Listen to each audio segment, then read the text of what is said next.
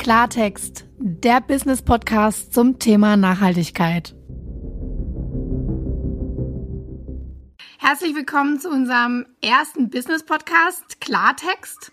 Heute die Gestalterbank gemeinsam mit eOptimum. Mein Name ist Lisa Kirchberg. Ich werde heute die Moderation übernehmen. Bin hier im Haus der Gestalterbank Nachhaltigkeitsmanagerin und wie schon erwähnt, eOptimum unser Gast des Tages, Herr Nowotny. Würden Sie sich einmal bitte unseren Zuhörern vorstellen? Ja, sehr gerne. Ja, mein Name ist Gerd Nowotny.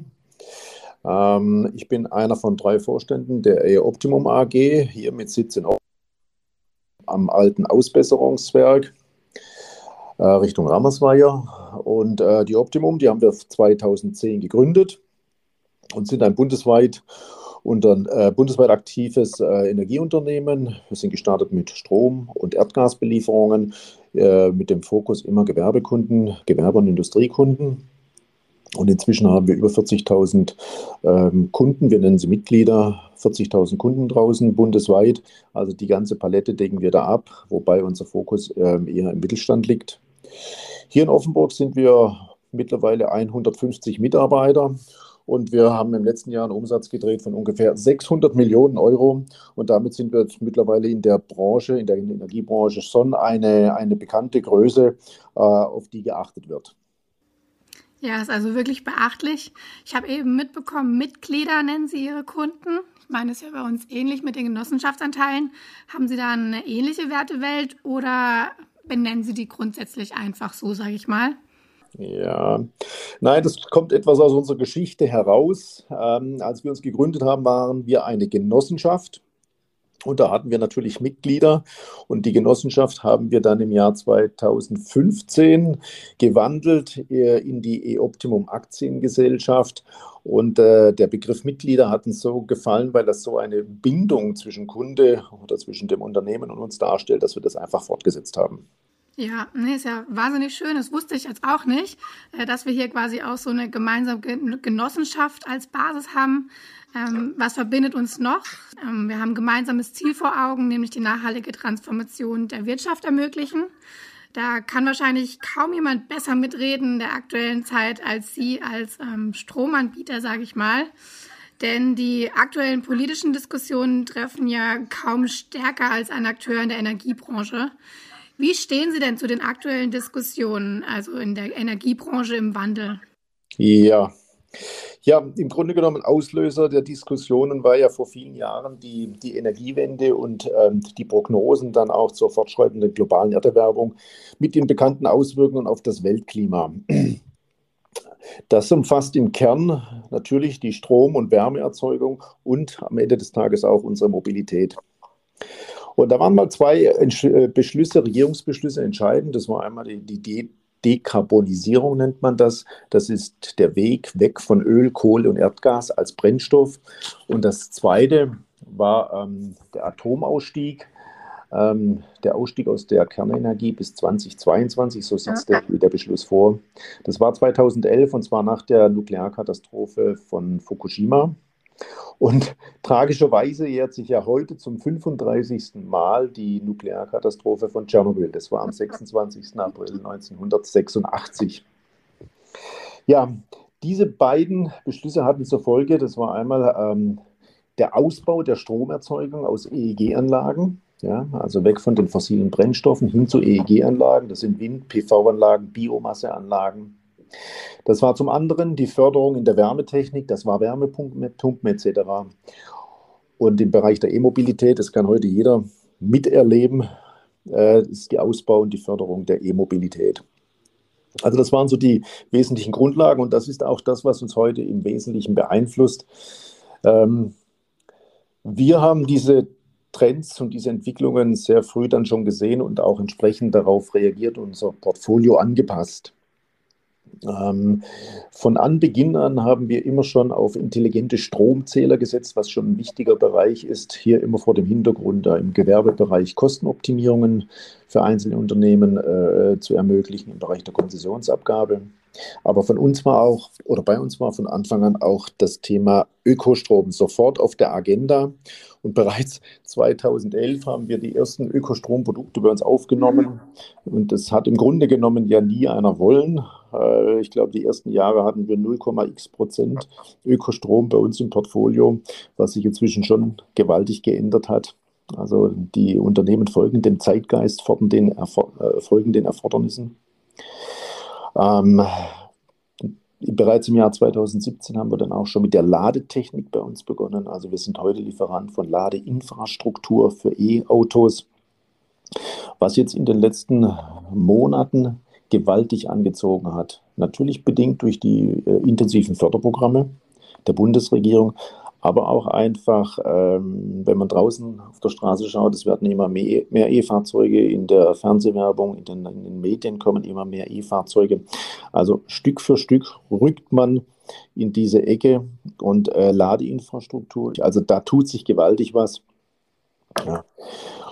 Und ähm, in all diesem Umfeld muss man dann natürlich das Gesamtbild betrachten, dass ähm, Ökostrom oder Ladeinfrastruktur nur ein Teil der Komplexität ist und man mehr denn je kombinieren muss mit PV-Anlagen, Batteriespeicher, mit denen wir uns intensiv beschäftigt haben, kombiniert mit Ladetechnik, kombiniert mit Messtechnik.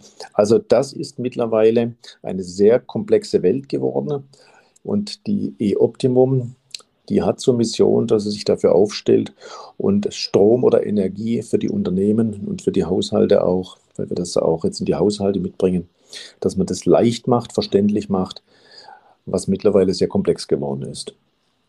Also insofern haben wir die Trends genommen, wir haben darauf reagiert, wir stellen die Firma auf. Wir sind heute nicht mehr nur der Strom- und Gaslieferant mit großem Volumen, sondern ähm, eher der Partner für, äh, für den Unternehmer, für den Haushalt, für, für alle Fragen.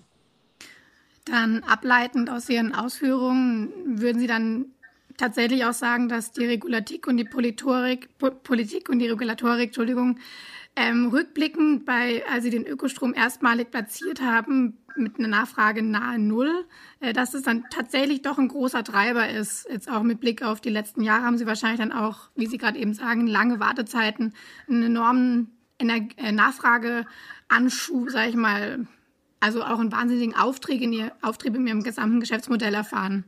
Ja, das kann man über all die Jahre, jedes Jahr die Entwicklungen sehen. Am Anfang war das sehr homöopathisch. Da haben das ein paar Unternehmen gemacht, die das, sage ich mal, als Aushängeschild vorne an die Tür gemacht haben, das Zertifikat, ich habe Ökostrom. Und ähm, der Zeitgeist hat einfach zugeschlagen. Jetzt viele Unternehmen fragen das an, ähm, Haushalte fragen das immer vermehrt an. Und wenn man mal die Kombination anschaut, die Fördergelder, die ausgegeben werden für, für Ladeinfrastruktur, speziell im Privatbereich, die sind auch geknüpft an Ökostrombezug. Mhm. Ja, also insofern macht die Regierung durch ihre Regulatorik viele Vorgaben meines Erachtens an der Stelle in die richtige Richtung. Ja.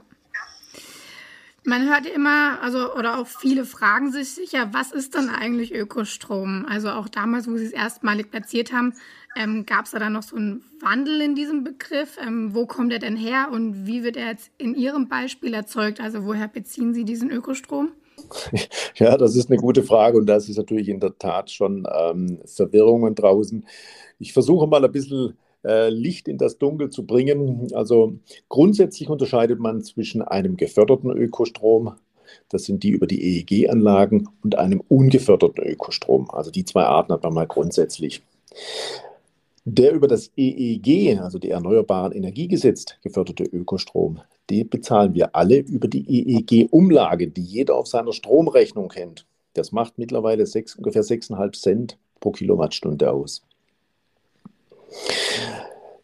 Wenn man den üblichen Ökostrom bei seinem Lieferanten bezieht, also das, was so allerhand überall angeboten wird, handelt es sich um einen ungeförderten Ökostrom. Das heißt, deutsche als auch europäische erneuerbare Kraftwerke erzeugen diesen. Das kann eins in Norwegen sein, das kann auch eins in Schweden sein, das kann aber auch in Deutschland sein. Und es spielt auch keine Rolle, wo im europäischen Stromnetz dieser Ökostrom eingespeist wird. Hauptsache, dieser Ökostrom verdrängt im europäischen Stromnetz den konventionellen CO2-belasteten Strom. Denn CO2 kennt ja halt nun mal keine Landesgrenzen und somit kennt auch Umwelt- und Klimaschutz keine Landesgrenzen. Das ist der einfache Ökostrom, der aus EEG-Anlagen kommt, Wasserkraftwerke. Vieles kommt beispielsweise aus Norwegen, Schweden, Wasserkraft, dieser Strom. Wir bei Optimum sind aber einen Schritt weiter gegangen und wir setzen auf eine, eine, eine Premium-Marke und das nennen wir dann Ökostrom Plus. Der Strom ist natürlich äh, aus EEG-Anlagen EEG und ist damit auch selbstverständlich CO2-neutral. Aber jetzt kommt der Unterschied. Beim Bau und beim Betrieb einer EEG-Anlage entstehen jedoch auch CO2-Mengen. Und diese stellen wir freiwillig zusätzlich durch Klimaschutzprojekte klimaneutral. Vielleicht gebe ich mal ein Beispiel dazu. Nehmen wir mal ein Biomassekraftwerk.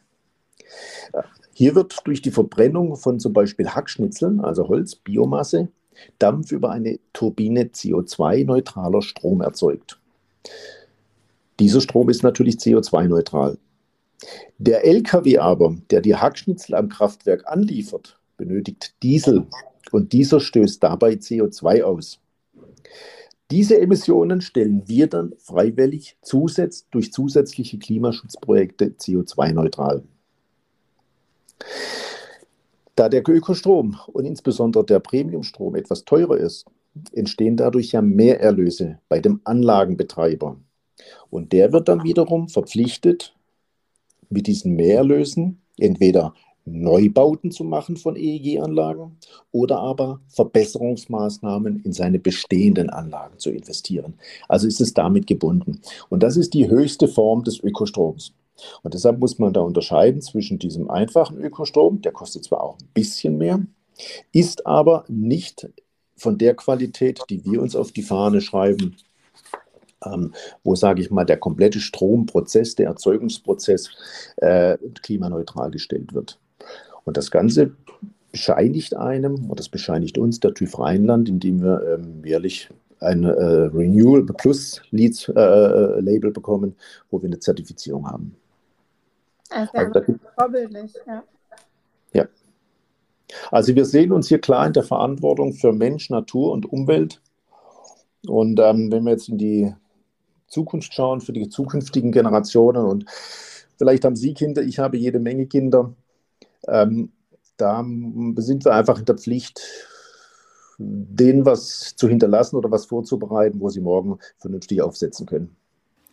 Nee, also finde ich äh, sehr gut, dass Sie den ganzen, diese ganze Lieferkette, sage ich mal, eben auch nochmal so super erläutert haben. Da nämlich bekanntlich ähm, in einigen anderen, bei einigen Anbietern eben, wie Sie es eben erwähnt haben, einfach dieser Ökostrom allein nicht ausreicht, um sagen zu können, man ist klimaneutral, sondern es bedarf dann natürlich deutlich mehr, eben wie Sie auch gerade eben korrekt gesagt haben, ähm, diesen ganzen Herstellungsprozess, die Lieferkette entsprechend aufzugliedern, wo entsteht was, ähm, weil grundsätzlich, jetzt auch wenn Unternehmen sagen, wir beziehen jetzt rein Ökostrom äh, und da jetzt auch bei dem Anbieter, jetzt hm, beispielsweise nicht bei Ihnen, also wenn man sich da nicht einfach kundig macht, ähm, dann muss man dann natürlich auch entsprechend, sage ich mal, einen Anteil äh, in seiner eigenen CO2-Bilanz mit reinziehen und entsprechend auch bei sich berücksichtigen. Ähm, Finde ich auch immer jetzt, deshalb fand ich die Erläuterung jetzt wahnsinnig auch hilfreich für unsere Zuhörer, dass man da auch einfach sensibilisiert wird, zweimal hinzuschauen bei seiner Anbieterwahl. Und ähm, ja, sie machen das, wie gesagt, sehr, sehr gut. Ein Best, Best, Best Practice Beispiel. Wobei auch hier natürlich die Aussage gilt, lieber ein bisschen was machen als gar nichts zu tun. Also dann kann man auch die zweite Qualität nehmen, ah, ist immer noch besser als nichts. Ja, jeder, jeder Schritt zählt, ne? So ist das. Ja, Sie haben die Nachhaltigkeit äh, nun in Ihren Produkt- und Dienstleistungen integriert, wie Sie eben erläutert haben. Wie sieht es denn mit internen Anpassungen aus? Also oder auch, wie nehmen Sie Ihre Mitarbeiter und Kollegen in diesem nachhaltigen Veränderungsprozess mit, der ja auch wahnsinnig viel mit äh, ja, interner Unternehmenskultur, Transformation zu tun hat, um das entsprechend auch, sag ich mal, glaubwürdig nach außen zu tragen? Ja, das ist, das ist eine gute Frage und da äh, es steckt auch viel Kreativität drin. Aber da muss ich erstmal das Kompliment an die Gestalterbank zurückgeben, denn ähm, als allererstes schließen wir natürlich Kooperationen mit Partnern wie der Gestalterbank zum Beispiel, ja, die das Thema Nachhaltigkeit ähm, ebenfalls in ihrer DNA verankert haben wie wir. Äh, so nach dem Motto, aus eins macht zwei und so werden wir jeden Tag immer mehr in dieser DNA-Kette. Das ist mal der erste Schritt, dass wir einfach bei der Partnerauswahl schon darauf achten, äh, dass wir hier Gleichdenkende finden, die in die gleiche äh, Richtung gehen wie wir. Ähm, dann zweitens äh, haben wir uns bei der Optimum bereits vor einem Jahr äh, CO2-neutral zertifiziert und ähm, wir fördern in dem Prozess weltweite Umweltprojekte, zum Beispiel wie gezielte Aufforstungen oder Verbesserungen von Wasserqualitäten etc. Also da waren wir schon vor einem Jahr aktiv ähm, weil wir auch da den Zeitgeist erkennen. Ähm, dahin geht die Reise. Ähm, Partner von uns, auch Unternehmen, Kunden, Mitglieder, die fordern auch von uns, dass wir ähm, hier das abbilden, was sie selbst in ihrer eigenen DNA haben. Und darum suchen sie Partner, die auch ähm, sich so aufstellen wie sie selber. Ja. Und dann gibt es natürlich noch viele kleine Maßnahmen und dann sind wir wirklich bei der Unternehmenskultur hier hausintern. Ähm, und da kann man auch jede Menge machen, mag manchmal lustig klingen, ähm, aber verlangt auch viel, viel, viel Umdenken. Zum Beispiel ähm, haben wir so kleine Umweltsünden eliminiert mit wenigen Handgriffen, die, umsetz die einfach umsetzbar waren, wie wir haben zentrale Restmülleimer aufgestellt. Weil bisher war das immer so, an jedem von diesen 150 Arbeitsplätzen ist ein Mülleimer da war eine, eine Plastiktüte drin und da hat man dann seine Bananenschale reinwerfen können. Und jetzt wurden die dann alle zwei Abende eingesammelt, dann waren das immer 150 Tüten, mal zwei in der Woche waren es 300, jetzt können wir das mal 52 Wochen machen. Da kommt man irgendwie, glaube ich, 1500 oder 15.000, weiß ich jetzt nicht genau. Und dann haben wir gesagt, komm, lass uns ein paar zentrale Restmülleimer aufstellen, da sind Plastiktüten drin und somit haben wir das deutlich reduziert. Oder beispielsweise die Reduzierung von Papierhandtüchern. Gibt es einfache Systeme dafür. Ähm, am Anfang lustig, über was sich ein Vorstand auch Gedanken macht. Aber am Ende des Tages gibt es uns ein gutes Gefühl und es waren wenig Handgriffe, kostet nicht viel. Im Gegenteil, man spart sogar noch eher mal was ein und ähm, gibt uns ein gutes Gefühl. Und wir haben auch die Mitarbeiter in dieser Kultur, in, dem, dem geistigen, in der geistigen Haltung. Und das ist uns wichtig, dass es hier nicht eine Aktion ist vom Vorstand oder Bereichsleitern, sondern dass das runtergeht wirklich für, zu jedem Mitarbeiter, der sagt, ja, das, was wir nach außen kommunizieren, das leben wir auch innen. Ja, nee, also sind wir voll bei Ihnen. Ähm, ähnlich auch bei uns. Und ich finde vor allem auch die Unternehmen, die sich eben nach außen hin oder auch mit ihrem Geschäftsmodell äh, mit Nachhaltigkeit, sage ich mal, präsentieren, die werden dann doch oftmals sehr kritisch beäugt. Demnach muss man dann natürlich auch schauen, dass die Basis entsprechend stimmt und dass da auch ähm, ja, man von innen heraus eine Sprache spricht. Aber wir sehen es so wie Sie, also wir auch mit der Partnerwahl. Ich meine, in unseren Augen ist die Optimum ein wahrer Zukunftsgestalter. Ähm, das war natürlich einer auch der vielen Gründe, warum wir zu Beginn des Jahres dann auch gemeinsam mit Ihnen die Kooperation eingegangen sind ähm, im, im Bereich Ökostrom weil das einfach auch für uns ein wahnsinniges Learning war im vergangenen Jahr, als wir wirklich 100 Prozent auf Ökostrom umgeschaltet haben. Ähm, ja. Wie viel doch eigentlich, sage ich mal, jetzt salopp gesagt, ein Anruf mit einem Riesenhebel in der eigenen CO2-Bilanz bewirken kann. Ja. Also war wirklich enorm. Und ich denke, unsere Firmenkunden, wir bekommen auch wahnsinnig viel positives Feedback, ähm, auch mit der Zusammenarbeit jetzt mit Ihnen. Also, dass, dass man da auch wirklich so einen Aha-Effekt mit auf den Weg gibt und sich auch gut begleitet fühlt. Mhm. Bekommen Sie da Feedback, so wie es bei Ihnen anläuft? Ähm, auch wahrscheinlich in die Richtung sehr positiv ähm, mit dem Kontakt. Ja, also wir kriegen von draußen doch viele positive Rückmeldungen, auch von unseren Mitgliedern, ähm, die, die das wahrnehmen. Wir haben das ja auf der Homepage drauf. Wir, wir, wir kommunizieren das über die Social-Media-Kanäle. Und äh, das sehen wir einfach an den, an den Likes und an den Followern, die sagen, ja, das äh, finde ich gut, das ist ein Unternehmen, das passt zu mir für uns auch insofern wichtig, weil wir das dann wieder weiter kommunizieren und wir über diesen Weg dann auch ein, das Image für uns prägen und hat immer zur Folge, wir kriegen zum Schluss gute Mitarbeiter. Jetzt Offenburg ist nicht gerade Nabel der Welt, aber wenn Sie einen guten ITler wollen, ja, dann sitzen die eher in Berlin, München oder sonst wo. Und da müssen wir einfach alles dafür tun, dass sich hier jemand wohlfühlt. Und, und wenn ich das an den Aussagen sehe, ihr macht Ladeinfrastruktur, ihr seid in der E-Mobilität, ihr macht PV, Batteriespeicher, ihr habt die Themen alle drauf, ähm, sind wir damit attraktiv. Und wenn wir es dann hier auch noch genauso leben, und das ist auch ein Feedback von vielen Bewerbern, ich würde sagen nahezu von allen, äh, dass sie sagen, das, was ihr draußen erzählt, so seid ihr, äh, so bist du, Gärtner Wodny. Und das ist uns wichtig, ist mir wichtig. Ja, und darin liegt auch unsere Zukunft. Ja, super. Ja, auch das Ziel mit diesem Business-Podcast Klartext ist es, da unsere Kunden und Mitglieder quasi mit auf den Weg der nachhaltigen Transformation zu nehmen, hier zu informieren, interess interessante Gesprächspartner mit an Bord zu holen. Deshalb, Herr Nowotny, noch eine Frage zum Schluss. Ähm, was möchten Sie unseren Zuhörern noch mit auf den Weg geben? Jetzt, ja, in diesen Tagen sagt man ja oft, äh, bleiben Sie gesund. Aber das natürlich auch selbstverständlich. Aber ähm, was ich an der Stelle mitgebe, ist, äh, dass man jetzt im Ernst schauen Sie in Zeiten wie diesen, gerade in Zeiten wie diesen, immer optimistisch nach vorne. So mache ich das auch. Und ich denke immer, ich versprühe damit hoffentlich so ein positives Spirit bei meinen Kollegen, Kolleginnen, bei Freunden, natürlich bei Geschäftspartnern. Und ähm, das gibt Kreativität, das, lässt, äh, das gibt Freiräume und das ist, denke ich, immer die wichtige Grundlage für ein Unternehmen wie dieses. Das ist die Grundlage in den Familien und es ist die Grundlage für die Generationen von morgen. Ja, dass wir alle Spaß bei der Arbeit haben, dass wir Spaß am Leben haben, nicht neiden. Ja, einfach eine schöne gemeinschaftliche, gesellschaftliche Kultur entwickeln können. Das äh, würde ich jedem mitgeben. Das ist nichts Neues, aber manchmal hilft es wieder, wenn man es hört. Ja, also Herr Nowotny, der positive Spirit ist definitiv bei uns hier durchgedrungen. das freut mich. Demnach herzlichen Dank für dieses wirklich ähm, aufschlussreiche Interview und ähm, vielleicht gibt es ja mal einen Teil 2, wer weiß. Sehr gern, Sie melden es nicht. Ich bin jederzeit bereit, Frau Kirchbert. Sehr gut gemacht. Dankeschön. Das war mein Gespräch mit Gerd Nowotny von der Optimum. Wir hoffen, Ihnen hat unser Klartextbeitrag gefallen. Alle weiteren Informationen finden Sie in den Show Notes. Dankeschön und bis bald.